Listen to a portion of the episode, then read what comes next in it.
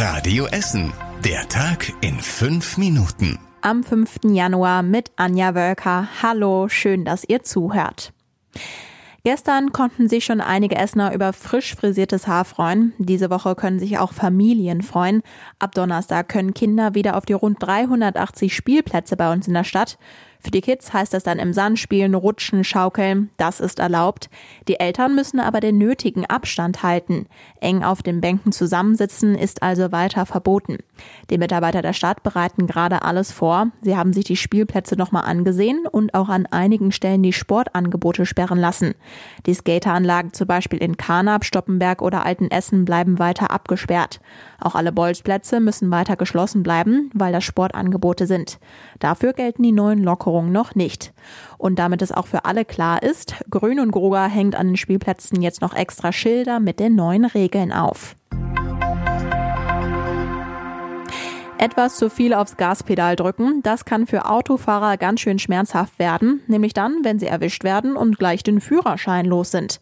Seit einer Woche gibt es einen neuen Bußgeldkatalog im Straßenverkehr mit strengeren Regeln. Wer innerorts mehr als 21 Stundenkilometer zu viel unterwegs ist, muss seinen Führerschein für einen Monat abgeben. Bisher gab es dafür nur eine Geldstrafe. Allein letzte Woche hat die Polizei 46 solcher Autofahrer erwischt, die jetzt ihren Führerschein abgeben müssen. Das sind etwa doppelt so viele wie in den Wochen davor. Bauarbeiten, die schneller fertig werden als erwartet. Das sind wohl gute Nachrichten und ist jetzt der Fall auf der A42 im Essener Norden. Straßen NRW hat zwischen Gelsenkirchen Zentrum und dem Kreuz Essen Nord die Fahrbahn erneuert, Schilder getauscht und die Wasserabläufe verbessert. Eigentlich sollten die Arbeiten erst Ende des Jahres fertig werden. Es habe aber alles so gut geklappt, dass es jetzt sieben Monate vorher schon soweit ist. Firmen hatten Bonuszahlungen bekommen, wenn sie mehr Personal eingesetzt haben.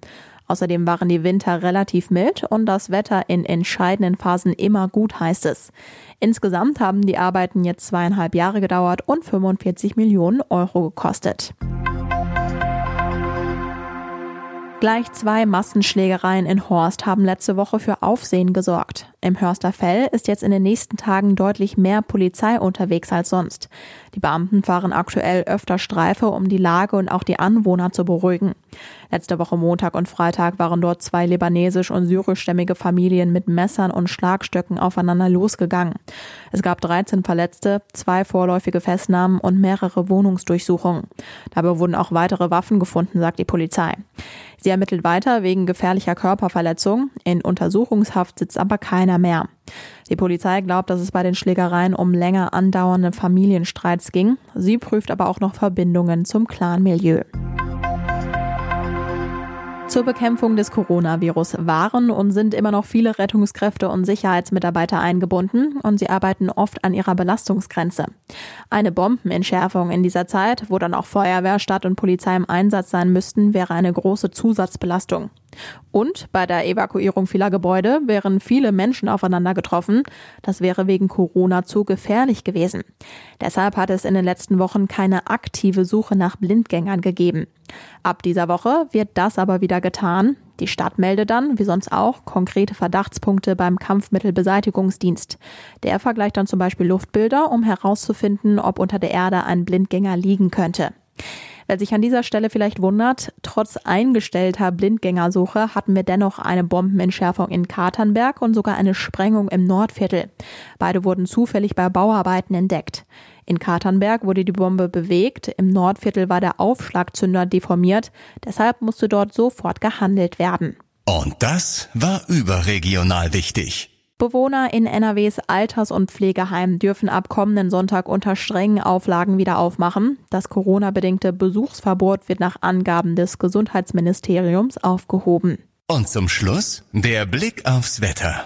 Heute Nacht ist der Himmel sternenklar, es kühlt sich auf 5 Grad ab. Morgen ist es dann wieder sonnig und trocken bei angenehmen 20 Grad.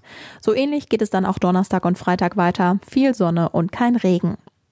Die nächsten aktuellen Nachrichten bei uns aus Essen gibt's morgen früh ab 6 Uhr bei Radio Essen im Programm. Habt einen schönen Abend. Wir hören uns morgen wieder. Bis dann. Das war der Tag in fünf Minuten. Diesen und alle weiteren Radio Essen Podcasts findet ihr auf radioessen.de und überall da, wo es Podcasts gibt.